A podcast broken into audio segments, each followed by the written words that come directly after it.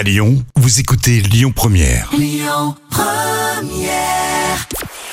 Bonjour à tous, c'est TF1 qui s'est imposé hier avec le film Aline, inspiré de la vie de Céline Dion, qui a rassemblé près de 5 millions de personnes. Ça représente 25% de part d'audience.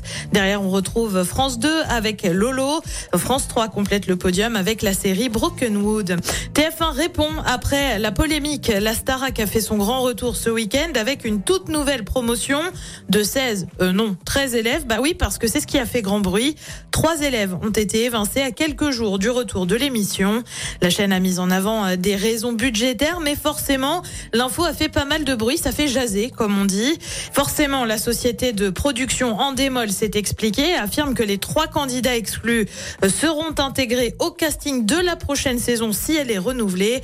Alors, ils referont pas toutes les auditions, juste la dernière étape du casting. Affaire à suivre. Et puis, on reste sur TF1 et pour cause, la chaîne prépare un spin-off comprenait une série dérivée de Camping Paradis. Euh, cette nouvelle série devrait s'intéresser à Christian Parizeau, interprété par Patrick Parou.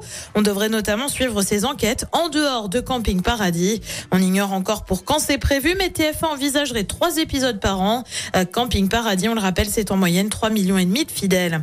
Côté programme, ce soir sur TF1, c'est la série Clem. Sur France 2, un film, Clémenceau, La Force d'aimer. Sur France 3, on mise aussi sur les longs métrages avec La Fracture. Et puis sur M6, comme tous les lundis, c'est L'amour est dans le pré et c'est à partir de 21h10.